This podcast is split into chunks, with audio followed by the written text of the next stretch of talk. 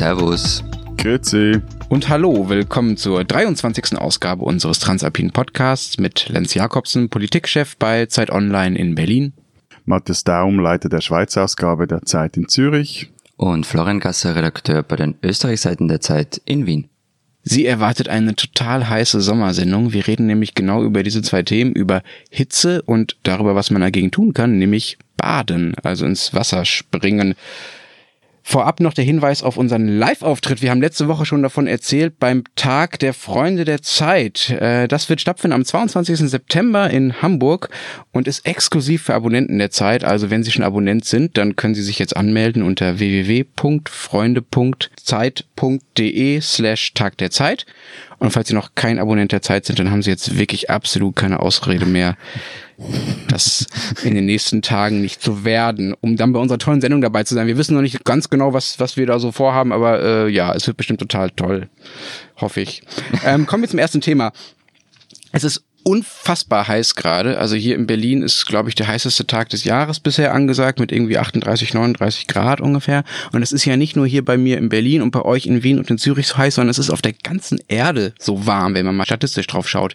Wisst ihr, was die drei heißesten Jahre seit 1900 waren? Keine Ahnung. Das waren die Jahre 2015, 2016 und 2017. Ja, also die drei heißesten Jahre in den letzten 118 Jahren waren die letzten drei. Und jetzt auch 2018 ist es in Deutschland schon wieder so, dass es so viele Tage gab, an denen es 25 Grad warm war oder wärmer, wie noch nie zuvor, seit die Messungen seriöserweise begonnen haben. Um es klar zu sagen, wir schwitzen hier wie die Schweine. Wie ist das bei euch? Ist es bei euch auch so schlimm? Also, mich hat die Hitze voll erwischt. Es ist unglaublich heiß. Ich bin völlig am Sand und um ehrlich zu sein, mir ist mittlerweile wirklich alles wurscht. Wisst ihr, was ich am Wochenende getan habe? was denn? Erzähl's uns. Bist du nackt durch die Wohnung gelaufen? Fast. Ich habe kurze Hosen angezogen und bin damit, und jetzt kommt's, rausgegangen. Ich habe mich geht, so, geht. ich habe mich fast geschämt dafür, aber es, es ging einfach nicht mehr anders. Entschuldigung, was, was hast du Ah, was hast du gegen kurze Hosen? Seit wann bist du so ein eitler Modegag? Äh, ich bin eigentlich überhaupt nicht so, so großartig modebewusst. Ich werde auch oft kritisiert, dass meine Farbkombination immer die gleiche ist, aber also schwarz, also, so schwarz. Ja, schwarz, ich wollte gerade sagen. schwarz in schwarz in schwarz in schwarz. oh, aber es gibt so zwei Dinge, die ich finde, die gehen gar nicht. Das sind kurzärmelige Hemden und ja. kurze Hosen. Ja, kurzärmelige Hemden finde ich auch ein echtes Übel. Also wir machen jetzt keine Modesendung, keine Sorge, aber kurzärmelige Hemden, das sieht echt, das sieht immer aus, als hätte einfach jemand die Ärmel abgeschnitten. Das ist echt, das sollte man einfach nicht tun. Bei kurzen Hosen sehe ich es ein bisschen anders. Also ich finde, es gibt Temperaturen, wo man durchaus damit vor die Tür gehen kann, gerade wenn man halt nur einkaufen geht oder ins Freibad läuft oder so. Warum denn nicht? Also ich finde, so hässlich sind Beine jetzt irgendwie auch nicht. Und es gibt ja kurze Hosen, die auch so geschnitten sind, dass sie nicht abgeschnitten aussehen. Aber, und da haben wir echt gerade hier bei uns in Berlin eine halb ernsthafte Diskussion darüber, ob man mit kurzen Hosen auch ins Büro gehen darf. Liebe Zeit, nein, darf man nicht. Liebe, liebe Zeit Online. Die totale internationale Solidarität für Kurzhosen tragen kommt für euch aus der Schweiz. Die beiden Mode ja, ich sage jetzt, jetzt, nicht, was ich sagen wollte. Die, diese beiden Modefuzis, die irgendwie spießiger argumentieren als irgendein Mode- und Lifestyle-Berater eines doofen Hefts oder einer Wochenendbeilage. Hört nicht auf diese zwei, zieht an, was euch überhaupt noch ermöglicht, in diesen warmen Temperaturen zu arbeiten. Alles andere ist irgendwelche völlig gaga, Entschuldigung. Das war jetzt ein Plädoyer von Matthias und ein Angriff gegen äh, einen Text, den es bei uns bei Zeit Online gab, liebe Hörer, zu der Frage, was man denn eigentlich anziehen darf. Und die zum Schluss kommt, man darf eigentlich keine Beine Hat zeigen, man darf keine Unterarme zeigen, Frauen dürfen auch keine Achseln zeigen. Manuel, so Entschuldigung, aber was, also eh, nein, jetzt schnell ganz schnell, bevor wir zum anderen Thema kommen. Das ist irgendeine doofe Brüderie, die da neu eingezogen hat man soll doch einfach anständig aussehen, nicht irgendwie verlabert, verschlubbert. Aber wenn es so warm ist, dann geht es vor allem darum, dass man schaffen und arbeiten kann. Nicht jeder kann automatisch so schön sein wie du. Manche müssen sich halt anziehen dafür. Danke. Bitte. Und unsereins sitzt übrigens jetzt mit kurzen Hosen bei den Aufnahmen dieses Podcasts, damit das auch noch gesagt sei. Und ohne okay. Socken. Aber zur Abgesehen Hitze. von unseren total dramatischen ja. Kleidungsproblemen, was hat denn die Hitze in euren Ländern sonst so für Folgen? Mir kommt es auch so vor, dass wir nicht jedes Jahr diese Meldung haben, so trocken wie seit Jahren nicht mehr, so heiß wie seit Jahren nicht mehr. Dazu kommen Extremwetterereignisse wie Hagel oder Frost im Frühjahr, der einen Teil der Ernte vernichtet. Und also in Österreich gibt es zwei Trends offenbar, sagen die zuständigen Experten. Also im Süden und Osten, also so um Wien herum und Richtung Steiermark und Kärnten wird es zunehmend trockener. Hm. Im Westen wärmer, also in den alpinen Regionen. Ähm, und dieser Westen, der alpine Raum, könnte sogar eine Art Gewinner ein wenig vom Klimawandel werden, zumindest was die Landwirtschaft betrifft, weil die Erträge dadurch steigen. Also in der, Eben, also in der Schweiz, wir verzeichnen hier auch die wärmste, oder wir verzeichnen hier die wärmste April-Juli-Periode seit Messbeginn. Diese Messungen begannen ja alle etwa im, im, selben Zeitraum. So in der Schweiz geht die Reihe zurück bis ins äh, die zweite Hälfte des 19. Jahrhunderts. Und was zurzeit aber vor allem ins Auge sticht, ist vor allem diese Trockenheit. Also seit äh, 100 Jahren war es nie mehr so lange derart trocken in der Schweiz. Quellen versiegen, Grundwasser Grundwasserspiegel oder Grundwasserpegel sinken und was für die echten Patrioten hierzulande besonders bedrückend ist. Vielerorts ist jetzt das Feuern im Freien auch äh, mit Holzkohlegrills und das Ablassen von Feuerwerk verboten. Wie soll ich das erzählen? Weil der 1. August hierzulande Bundesfeiertag ist. Was feiert ihr da am 1. August? Also offiziell wird die Gründung der Eidgenossenschaft gefeiert. 1291 soll der mit dem Bundesbrief eigentlich so das Urdokument der Eidgenossenschaft äh, äh, geschrieben worden sein, was, ich will jetzt da keinen historischen Diskurs okay, machen. Okay, also ihr feiert die Gründung der Schweiz, Matthias, sag's doch einfach. Geht ohne Schachtelsätze. Es ist ein Fake-Datum, das will ich sagen. Okay, ein Fake-Datum. Ihr feiert es einfach trotzdem schön. Das ist es okay. doch immer. Okay, aber ich meine, über diese Böller-Geschichten haben wir ja schon mal geredet, ganz am Anfang unseres Podcasts, ähm, ähm, dass das vielleicht auch gar nicht so schlimm ist, wenn man das einfach mal lässt, so, ja, wenn man da mal drüber nachdenkt, was das zu verfolgen hat und wie teuer das ist. Aber was vielleicht ein bisschen schlimmer ist, sind die Folgen, die das für die Bauern haben. Ne? Also sind eure Bauern darauf vorbereitet, dass es äh, so trocken ist und dass es so wenig Wasser gibt?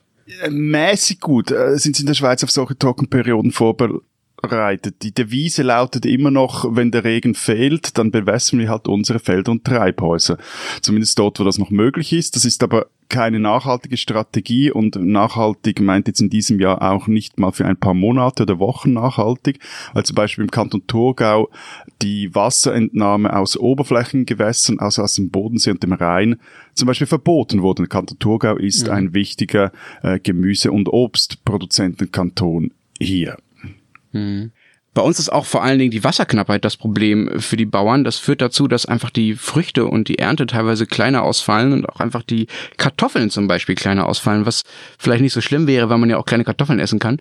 Aber was zum Beispiel für die Pommes ein Problem ist, die werden nämlich einfach kürzer, weil man für diese Pommes nämlich eigentlich die extra großen Kartoffeln braucht. Von denen gibt es weniger. Deswegen, wenn ihr an deutschen Autobahnraststätten oder überhaupt äh, Pommes aus deutschen Kartoffeln esst in den nächsten Wochen und Monaten, dann werdet ihr merken, dass sie irgendwie ein bisschen kürzer sind als sonst und mehr so ein bisschen verstummelt sind. Aber das ist natürlich nicht das Hauptproblem. Das Hauptproblem ist natürlich, dass äh, einfach insgesamt die Ernte zurückgeht. Und da stellt sich ja die Frage, äh, kann die Landwirtschaft darauf irgendwie reagieren oder hätte sie dafür darauf bisher schon reagieren können? Sind die einfach zu spät dran mit dem? Haben sie jetzt einfach Pech gehabt, weil sie es verschlafen haben?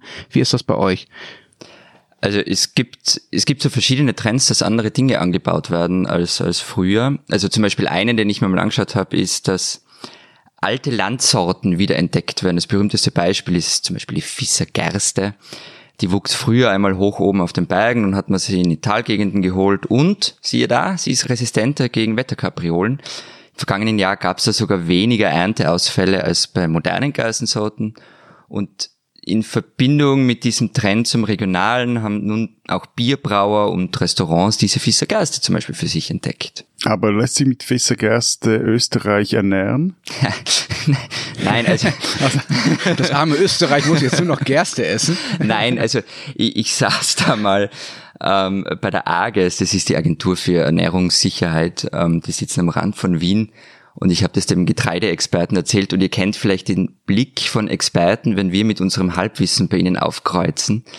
Also ich habe ihm dann erzählt von dieser Fissergeiste und er nimmt so die Brille runter und schaut mich sehr mitleidig an und sagt so, ja, das ist was Nettes fürs Gemüt und für einen Nischenmarkt. Aber eben Ernährungssicherheit kann man damit nicht herstellen. Dafür braucht schon andere Kaliber. Zum Beispiel dort bei dieser Agentur da wird der Klimawandel simuliert. Da holen sie Erde zum Beispiel aus dem Marchfeld, ähm, schütten die in große Container, erzeugen dort Hitze und Trockenheit und Überschwemmungen und schauen sich an, wie der Boden reagiert, welche Schädlinge entstehen, was wächst und so weiter. Ja, also was du vorher, Lenz, gesagt hast, dass die Ernten weniger werden, so, so pauschal kann man das nicht sagen. Also zum Beispiel hat die Schweiz zurzeit ein wahnsinnig gutes Tomatenjahr, da haben die Schweizer Bauern ein wahnsinnig gutes mhm. Tomatenjahr und das ist so gut, dass die Preise zerfallen und teilweise die Erden gleich zu Biogas oder Kompost verarbeitet werden müssen, weil sie die Dinge einfach nicht mehr losbringen. Ich glaube, es geht hm. da halt mehr auch um eine Adaption der eben was angebaut wird und wie wird's angebaut. Und nochmals zu, zum Wasser zu sagen, das war in der Schweiz bis jetzt einfach kein Problem. Also es war ja eher so, dass die Schweiz, also die Schweiz ist ein Land, das tendenziell ein zu viel an Wasser hatte oder auch geprägt ist von einem zu viel an Wasser. Und äh, es ist, äh, nennt sich auch das Wasserschloss Europas. Fünf Prozent der Süßwasservorräte des Kontinents sind hier. Und jetzt plötzlich ändert das. Insofern, dass halt zumindest in den, die Sommer trocken werden, die Winter werden nasser, da schneit es nicht mehr, sondern da regnet es dann noch vor allem. Hm. Und das ist wie so ein, das bedingt ein ganz grundsätzliches Umdenken nicht nur bei den Landwirten, aber dort vor allem auch. Hm. Ich habe mal geschaut, ob es in Deutschland irgendeine Art von Wasserknappheit gibt und was ich gefunden habe, ist die Insel Fehmarn, eine Touristeninsel in der Nordsee, äh, in der Ostsee, Entschuldigung, wo das Problem aber weniger ist, dass es da irgendwie nicht mehr regnet oder so, was ja äh, für die Landwirte vor allem das Problem ist, dass einfach zu wenig Wasser von oben kommt, sondern das Problem ist, dass zu viel Wasser verbraucht wird, ja, weil da sitzen die ganzen Touristen und die duschen halt mehr und trinken mehr und verbrauchen einfach mehr Wasser, als sie das bisher getan haben.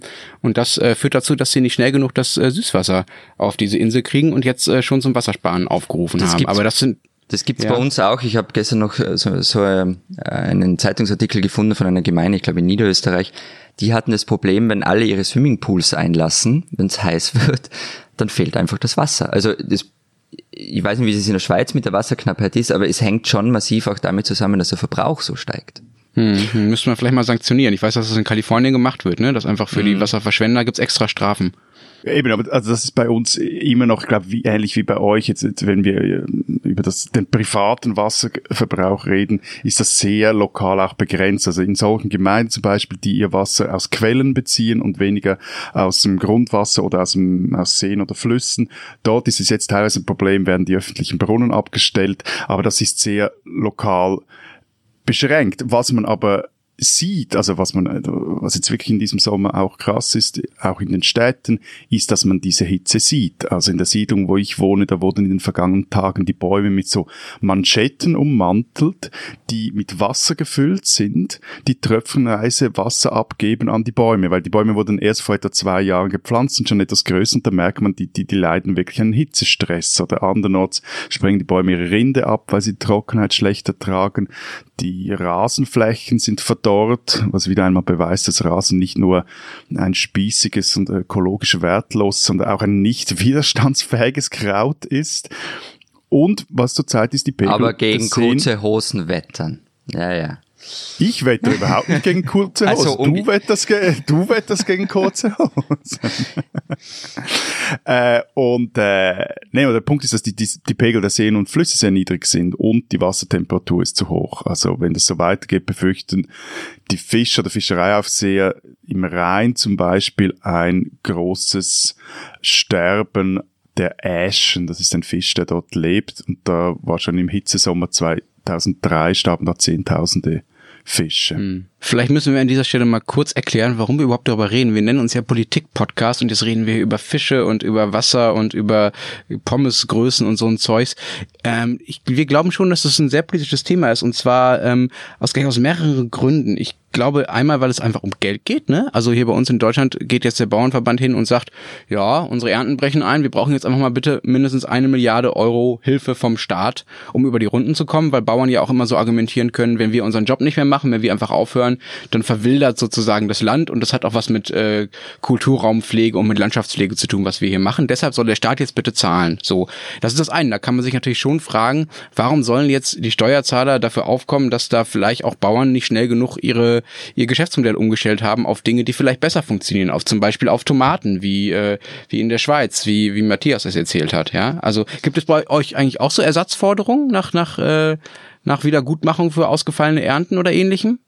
Die gibt's teilweise, aber noch nicht so laut wie jetzt, glaube ich, in Deutschland. Aber interessant ist, dass in der Schweiz jetzt langsam eine Diskussion beginnen könnte über eine Trockenheitsversicherung. Wir haben das mhm. bei Hagelschlag, also wenn, dass sich die Bauern gegen Hagelschlag versichern können und dann werden ihnen die Ernteausfälle über eine Versicherung, wie das wie du sie für ein Auto oder eine Wohnung hast, werden die ihnen äh, beglichen und da gibt es jetzt Überlegungen, ob man dann das auch für Trockenheit machen soll.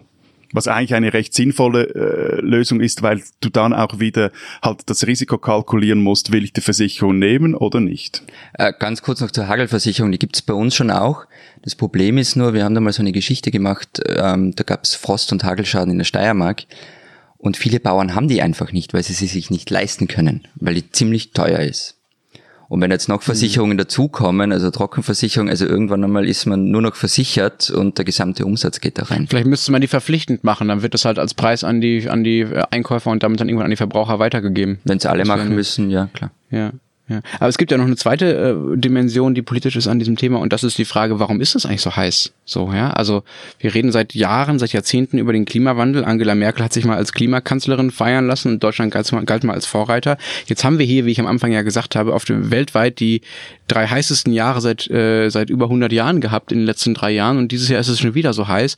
Und ja, man kann vielleicht nicht so ganz sauber beweisen, dass es der Klimawandel ist, weil das einfach statistisch nicht so nicht so trivial ist, irgendwie dann direkten Zusammenhang herzustellen. Aber es ist ja schon so, dass es auffällig ist und dass es äh, was mit Klimaveränderungen zu tun hat, so ja. Und da fällt uns aus meiner Sicht so ein bisschen was auf die Füße, was halt irgendwie in den letzten Jahrzehnten verschlafen wurde. Wir haben halt wie so ein Frosch im, im Wasser gesessen, was immer heißer geworden ist und jetzt können wir es da nicht mehr ändern. Ja gut, also nicht mehr ändern schwierig zu sagen, aber es wurde dieses Pariser Klimaabkommen wurde zumindest mal unterzeichnet und äh, hat sich zum Ziel gesetzt, äh, die Erderwärmung auf 1,5 Grad im Vergleich zur vorindustriellen Zeit zu begrenzen. aber funktioniert das denn? Also es ist ja, doch jetzt schon wärmer. Kyoto hat auch ja, nicht ja, funktioniert. Klar, also. klar, gut, aber die, die Abkommen unterscheiden sich schon noch etwas in ihrer Art und Weise. Aber bevor wir dann in die Details gehen, also es passieren gewisse Dinge, aber klar, das ist politisch relativ schwierig, hier einen, einen politischen Schub auszulösen. Was interessant sein wird, jetzt auf die Schweiz bezogen, ob diese Trockenheit politische Folgen haben wird. Wie zum Beispiel 2011 bei der AKW-Katastrophe von Fukushima. Da waren im selben Jahr waren Wahlen und da haben die Atomausstiegsparteien recht gewonnen. 2019 sind jetzt wieder Wahlen in der Schweiz und also es nimmt mich jetzt wirklich auch selber wunder, wie sich, ob sich diese Themen bis dahin halten werden und ob das irgendeinen Impact hat. Erstaunlich finde ich halt einfach, dass die große Heimatschutzpartei, nämlich die SVP, der ist es relativ wurscht, was da passiert. Das ist und bei uns genau gleich, ja. Ja, aber ich finde das schon noch interessant. Also ich meine, die, das eine ist jetzt die Trockenheit, das andere ist das verschwindende Alpengletscher. Gletscher, Eis, Schnee, das ist ein prägendes Element des helvetischen Selbstverständnisses und dieser Alpenideologie. Aber diese Partei, die sich immer auf diese Werte, auf diese Mythen und Geschichten beruht, der scheint es egal zu sein. Und Wer ist denn bei euch die Heimatschutzpartei, Florian? Naja, die soziale Heimatpartei nennt, nennt sich die FPÖ. Ach echt? Ja. Okay. Und denen ist das auch egal? Naja, die haben teilweise Protagonisten in ihren Reihen, die halt den menschengemachten Klimawandel auch in Frage stellen. Hm. Nee, und, und, und eben, und was ja interessant ist, zum Beispiel nur, nur noch das als ein, äh, eine Anmerkung. Also die Schweiz ist bereits zwei Grad wärmer. Also seit der zweiten Hälfte des 19. Jahrhunderts ist die Jahresdurchschnittstemperatur bereits um so viel gestiegen, wie man das eigentlich weltweit äh, noch verhindern wird. Also es ist nicht so, dass der Klimawandel hier etwas ist, das einfach kommt, sondern der ist schon hier. Und jetzt geht es, das was wir vorhin besprochen haben, darum auch, wie können wir den global irgendwie begrenzen, aber lokal auch mit dem national mit dem umgehen. Diese Österreicherin sollten Sie kennen. Wir hatten ja vor einiger Zeit über Musik aus unseren Ländern gesprochen und darüber, warum der heiße Scheiß derzeit aus Österreich kommt.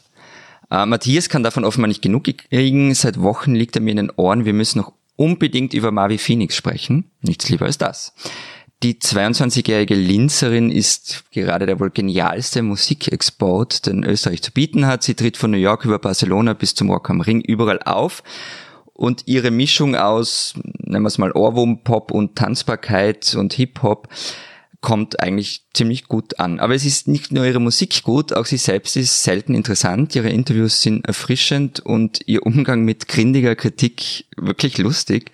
Nachzusehen etwa bei dem YouTube-Format Dislike. Ähm, Mavi Phoenix ist eine Österreicherin, von der man noch richtig viel hören wird und die man unbedingt kennen sollte.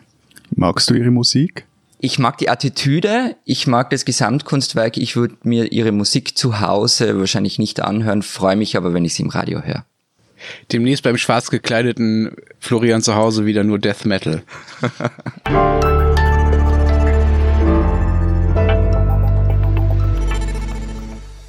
Kommen wir zum zweiten Thema. Wir haben jetzt über die Hitze geredet, jetzt wollen wir übers Schwimmen reden.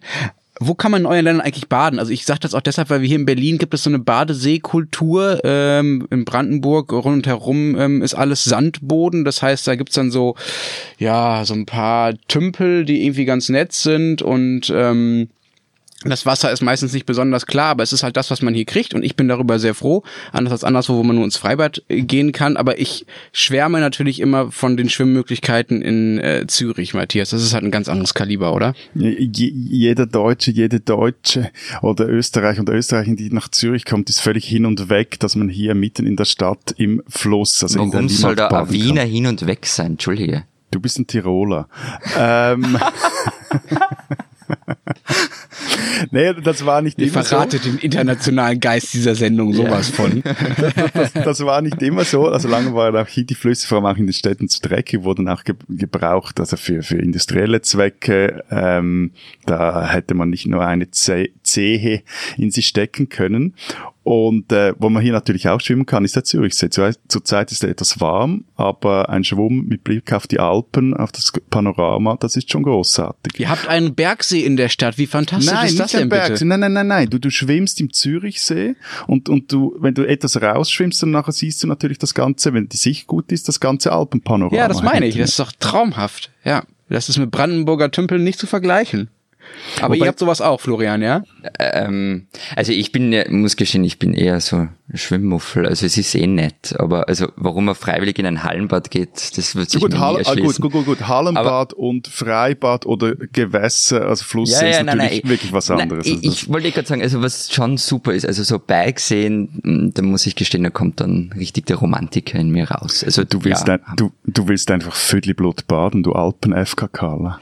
Wir sind halt offene Leute mit Tiroler. Wie heißt das Wort, Matthias? Vödelblut, splitterfasernackt. Ah, wunderschön. Aber Aber, aber ich hab, ja, Was ich, was ich sagen wollte, warum der Wiener vielleicht nicht so beeindruckt ist, wenn man in, in Zürich da herumbaden kann. Also es gibt eine Menge Freibäder in Wien. Das berühmteste, das ihr vielleicht kennt, ist das Gänsehäufel. Aber man kann sich auch in die Donau schmeißen. Also da gibt's schon recht coole Plätze, etwa auf der Donauinsel oder bei der alten Donau. Und das hat Und schon ist das was. nicht gefährlich? Nein, Also do- dort an den okay. Stellen, wo man schwimmen kann, nicht. Also da gibt's auch ähm, so Strandabschnitte. Und das hat schon was, da rumzuschwimmen und ähm, die UNO-City im Blick zu haben. Und was ich aber das Schönste an der österreichischen Badekultur finde, ganz ehrlich, ist der Badewaschel. Also diese saisonale Autorität, eine Art Respektsperson in den Sommermonaten. Wisst ihr überhaupt, was es ist, der Badewaschel? Also der offizielle Titel ist Bassin-Aufseher. ja gut, das ist eine Bademeister. Genau. Bademeister. Ja. Der heißt bei Gehört- euch auch so, Matthias, Bademeister? Ja, aber ich, ich bin immer wieder überrascht. Da hat auch so eine, zumindest jetzt in, in der Stadt Zürich, so ein, äh, ein Kulturwandel stattgefunden. Das waren doch früher immer so grimmige, mäßig gelaunte, zwar Leder, Lederhaut gegerbte Typen. Und, die jetzt sind habt ihr so Baywatch-Typen da rumstehen, oder nee, nee, nee, nee, die sind völlig normal, also dort, wo ich schwimmen oder baden gehe, aber die sind so, alle so wahnsinnig nett. Die, die, die haben so eine totale Service-Mentalität und ich bin immer leicht irritiert, dass die gar nicht mehr irgendwie da rumpfeifen oder irgendwie runter? Vielleicht ist, raus. vielleicht oder ist so. das so, so, so zur Zweitkarriere der Animateure geworden. Ja, ich, ich, ich, ich weiß ja nicht, das ist so eine, eine, eine Wendung dieses Berufsstolz weg vom Drillinstruktor hin zur eher halt so zum Sozialpädagogen. Aber ich habe, ich habe noch einen lustigen internen Fun Fact zu äh, Baden und Schwimmen. Wenn ich mich richtig erinnere, gingen seit Gründung der Schweizer Ausgabe der Zeit zwei Artikel online so richtig viral ab. Der eine war eine Absage an die Mono Monogamie und der andere ein kurzer Text über das Schwimmen in der Aare in Bern. Weil die Berner das Schwimmen in der Aare in Bern, das ist dort ein Riesending. Das ist fast schon so ein, ein, ein, ein Kulturerbe, das irgendwie geschützt werden muss. Die springen dann an einen Punkt rein und der Fluss ist saukalt und äh, lassen sich treiben und äh, gehen dann wieder raus und spazieren dann alles barfuß zurück. Und noch etwas, wusstet ihr, Langhosen tragende und Langhemden tragende Großdenker, dass Max, dass Max Frisch in Zürich eine Badeanstalt gebaut hat. Natürlich, natürlich. Also das ist wirklich Allgemeinwissen, Matthias. Ja, bitte. Also Matthias, unterfordere unsere Hörer bitte nicht, ja? Ihr Mhm. zwei seid. Sind eure Flüsse denn eigentlich in eure Seen, sind die eigentlich alle sauber? Also kann man da überall drin schwimmen? Oder ist das irgendwie auf jahrzehntelanger Aufwand gewesen, äh, die in der reichen Schweiz äh, mit viel Geld so sauber zu kriegen, dass dann die reichen Schweizer bequem reinspringen können nach der Arbeit? Äh, ja, das war eine jahrzehntelange Arbeit und eig- also zum Baden gelten sie als sehr sauber. Äh, Die Fischer behaupten, Fischer behaupten teilweise, sogar zu sauber und deswegen würden sie weniger Fische fangen. Aber die Seen, vor allem in den tieferen Wasserlagen, haben immer noch äh, oder leiden immer noch unter der zu hohen Schadstoffbelastung, vor allem so aus den 60er, 70er Jahren, als da einfach wahnsinnig äh, intensiv Landwirtschaft betrieben wurde und auch die Industrie teilweise ihr Zeugs da reinschmiss. Die Schweizer Armee hat auch ihre Munitionen in Seen entsorgt und gewisse Seen... Ja, Ernsthaft? ja, ernsthaft. Und, und äh, gewisse Seen, vor allem im Einzugsgebiet von ähm, intensiv landwirtschaftlich genutzten Flächen, Schweinemastbetrieben und so, die müssen künstlich äh, belüftet werden. Okay. Also es gab jetzt gerade diesen EU-Bericht äh, von der EU-Umweltagentur über die Sauberkeit von Gewässern.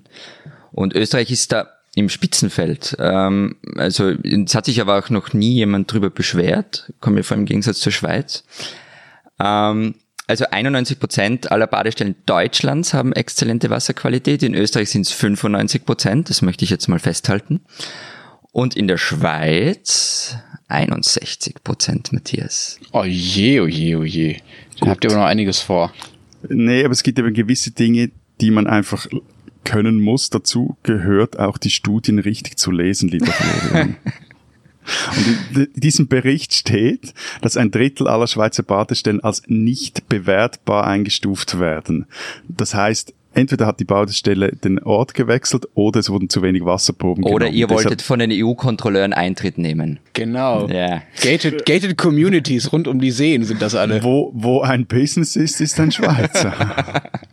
Aber es war, also ich habe ja lange in Köln gewohnt, wo der Rhein durchfließt, der da eigentlich eh schon zu breit ist, um drin zu schwimmen und so. Aber da gab es lange den Spruch, was macht der Fisch im Rhein? Der studiert Chemie. Also auch da gibt es noch echt haufenweise Altlasten. Das Bayerwerk war da irgendwie ein paar Kilometer entfernt in Leverkusen und das hat ewig gedauert, bis man den irgendwie einigermaßen sauber hatte. Aber habt ihr denn dann einfach eure Kindheiten auch wirklich in den Seen verbracht? Also weil für mich ist das halt immer, ist das quasi Tourismus. Also ich musste da immer hinfahren, so, ja. Sei es eine Stunde oder zwei Stunden oder drei Stunden, aber ich hatte jetzt keinen See irgendwie vor der Tür. Ich war halt vor allen Dingen immer in den Freibädern. Und das, da ging es auch eigentlich gar nicht so sehr ums Schwimmen. Das waren halt mehr Orte, wo man in den Sommerferien stundenlang sich einfach aufhalten konnte, wo man Eis essen konnte, wo wir Fußball Ja. gespielt haben, wo ich hilflos neben Mädchen rumgesessen habe, wo ich Karten gespielt habe, so. Und dann war es halt ganz nett, dass man auch noch ins Wasser springen konnte. Aber das war halt mehr so eine, mehr so ein abgesperrter Bereich, wo einen die Eltern hingeben konnten, hingehen konnten in den Sommerferien, weil da keine Autos fuhren. So, das war im Prinzip der Vorteil von so einem Freibad in der Stadt. So. Und aber äh, wart ihr auch so Freibadgänger oder seid ihr wirklich so schön von euren Berghütten ähm, von der von auf der Alm irgendwie in, ins Wasser gesprungen, so wie man sich das so vorstellt oder wie ich mir das vorstelle, einem bösen Klischee-Denken euch gegenüber? Äh, ich bin in einer Gemeinde am Zürichsee aufgewachsen und da war Baden im See oder Schwimmen im See natürlich schon wichtig. Als Kind zuerst in der Badeanstalt, also der Badi. Als Jugendlicher aber, das war dann so das Distinktionsmerkmal, wenn man ein gewisses Alter erreicht hat und nicht mehr mit den Kleinen sich äh, abgeben wollte, nicht mehr in der Badi, sondern am Schiffssteg. Also dort, wo die Kursschiffe anlegen. Und wir machten uns dann einen Spaß daraus, jeweils hinter den Schiffen, die wieder ablegen und dann Gas geben, ins Wasser zu springen und uns so forttreiben zu lassen. Das wurde aber mit der Zeit immer langweiliger, weil die Kursschiffkapitäne nicht mehr richtig Gas gaben und dann äh, sei alles zu gefährlich und sowieso und überhaupt. Und äh, dabei unsere Elterngeneration sogar, die, die erzählten, zumindest erzählten sie das, die saßen jeweils bei den Raddampfern, die hinten ja einfach nur ein Ruder hatten, die saßen hinten auf das Ruder und äh, ließen sich so so erzählte man uns über den See chauffieren. Und äh, aber als wir so alt waren, waren da schon auf diesen Rudern irgendwelche Dinge montiert, wo, wo man da gar nicht mehr richtig drauf sitzen konnte. Also ich bin, ich bin neben am Freibad aufgewachsen und kann mich eigentlich den Erzählungen von Lenz nur voll inhaltlich anschließen. Also das war ganz genauso. Was mich aber übrigens überrascht hat, ich habe eine Statistik gefunden, dass in der dritten Klasse Volksschule in Österreich, also das sind so Achtjährige, offenbar die Hälfte der Kinder nicht schwimmen können. Vor 20 Jahren war es nur ein Viertel. Das sagt eine Untersuchung für Wien, muss man dazu sagen. Und bevor jetzt da jemand um die Ecke biegt und meint, naja, das ist, weil der Anteil der Formikanten zugenommen habe und die einfach nicht schwimmen würden. Nein. Das Phänomen, sagen die Autoren der Studie, betreffe alle gesellschaftlichen Gruppen gleichermaßen. Und es habe unter anderem mit dem Boom auch der Erlebnisbäder zu tun. Ähm, da kann man zwar viel rumplanschen oder wie Lenz Karten spielen, ähm, aber schwimmen Mädchen lernt man gucken? dort halt nicht. Bitte? Hm. Mädchen gucken. Genau. Ja, ja, ja, ja. Da lass uns bitte darüber nicht mehr reden. Das ist einfach saugefährlich, wenn die, wenn die Kinder nicht mehr schwimmen können. Total, total. Und in Wien sind Schwimmkurse auch verpflichtend. Eben in der dritten Klasse dann. aber, aber gibt es sie denn auch tatsächlich? Also gibt es dann diese Schwimmkurse auch oder wünscht man sich das nur, ja, ja, sollte überall Schwimmkurse Nein, nein, nichts geben? wünschen. Ja? Die gibt es. Die gibt es. Okay. Okay, weil das, Das ist ja gut, weil das ist nämlich das Ja. Problem, das ist nämlich das Problem in Deutschland, ja. Also natürlich soll es hier auch an allen Schulen Schwimmunterricht geben und ich hatte auch Schwimmunterricht in der, ich glaube, dritten und vierten Klasse vor allen Dingen und danach aber auch noch weiterhin. Also ich meine auch in der fünften, sechsten hatte ich noch Schwimmunterricht. Aber das wird halt immer schwieriger, weil einfach ähm, die Lehrer fehlen, die das machen können, weil du eine extra Ausbildung dafür brauchst und weil halt generell die Lehrer in Deutschland fehlen, weil es ja hier jetzt endlich mal wieder mehr Kinder gibt. Und weil auch die Schwimmbäder fehlen. Es haben in Deutschland seit 2000 über 700 Schwimmbäder dicht gemacht. Ja, es gibt gab damals noch äh, 6.700 irgendwas und jetzt gibt es nur noch 6.000. So, da, da sind einfach ist einfach über 10 Prozent der Schwimmbäder sind einfach weggebrochen, weil die Kommunen nicht genug Geld haben, um die zu finanzieren. Und das ist bei uns zumindest einer der Gründe, weswegen bei uns die Kinder auch viel weniger schwimmen können. Ich habe auch geguckt nach so Studien, Florian. In Nordrhein-Westfalen ist es sind es ähm, ist es ungefähr ein Drittel der, ähm, nee, Entschuldigung, sogar die Hälfte der Grundschulkinder, die nicht äh, richtig schwimmen können. Und richtig schwimmen können heißt hier, das ist, ich weiß nicht, wie das bei euch ist, gibt es bei euch auch so Schwimmabzeichen? Bei uns gibt es so Seepferdchen und Bronze und Silber und so. Also soweit sowas auch? äh, haben wir, glaube ich, auch. Ehrlich gesagt bin ich dazu Okay, überfragt. und Ich, ich, genau, was ich halt weiß, nicht schwimmen heißt, ins Wasser rein geht unter. Ah, echt, tatsächlich. Okay, das ist natürlich krass, weil bei uns, also in dieser Studie beziehungsweise ist diese Grenze zu sagen, nur wer 200 Meter am Stück schwimmen kann, kann richtig schwimmen, weil man den wirklich alleine ins Wasser lassen kann, ohne dass er dann irgendwie rausschwimmt und merkt, er kommt nicht mehr zurück, ja. So, also sei es im Freibad, sei es, sei es im See, so. Und das können in Nordrhein-Westfalen äh, die Hälfte aller Grundschulkinder nicht. Und in Bayern, wo man denken würde, okay, da vielleicht eher, weil die haben halt viel mehr Seen und da ähm, gibt es irgendwie mehr äh, Schwimmkultur als in Nordrhein-Westfalen, wo es ja eigentlich nur Städte gibt oder sehr viel mehr Städte gibt. In Bayern sind es sogar zwei Drittel der Grundschulkinder, die nicht so schwimmen können auf diesem Niveau. Und das ist schon krass, finde ich. Das wird in der Schweiz jetzt noch interessant, weil da wurde in den letzten Jahren ein neuer Lehrplan, der Lehrplan 21, in den allen Deutschschweizer Kantonen eingeführt. Und da steht jetzt erstmals drin, dass in der Primarschule Schwimmen wirklich als Sportfach vorgesehen ist. Und interessant wird es jetzt zu sein, eben wo diese Kinder schwimmen lernen, ob sie das in Hallenbad oder Freibad tun, weil allzu viele davon gibt es auch hier nicht. Die spinnen, die Österreicher. dass die österreichische Regierung in ihrer Sozialpolitik nicht gerade mit der Gießkanne hantiert, um beim warmen Sommer zu bleiben, das ist mittlerweile bekannt. Sozialleistungen sollen gekürzt werden, vor allem natürlich für Ausländer. Nun erklärte die zuständige Ministerin Beate Hartinger-Klein vergangene Woche, 150 Euro im Monat würden in Österreich zum Leben reichen. Vorausgesetzt, für ein Dach über dem Kopf ist gesorgt.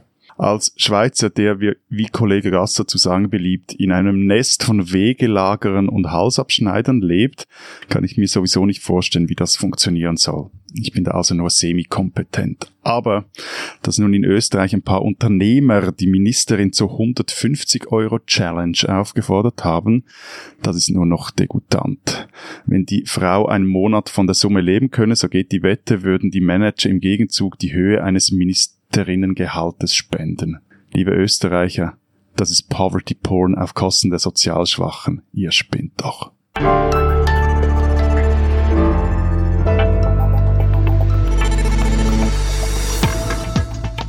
Das war's diese Woche bei unserem Transalpinen Podcast. Wenn Sie uns beschimpfen oder loben wollen, dann schreiben Sie uns unter alpen.zeit.de. Wir sind nächste Woche wieder da und bis dahin sagen wir Vielen Dank. Ciao. und tschüss.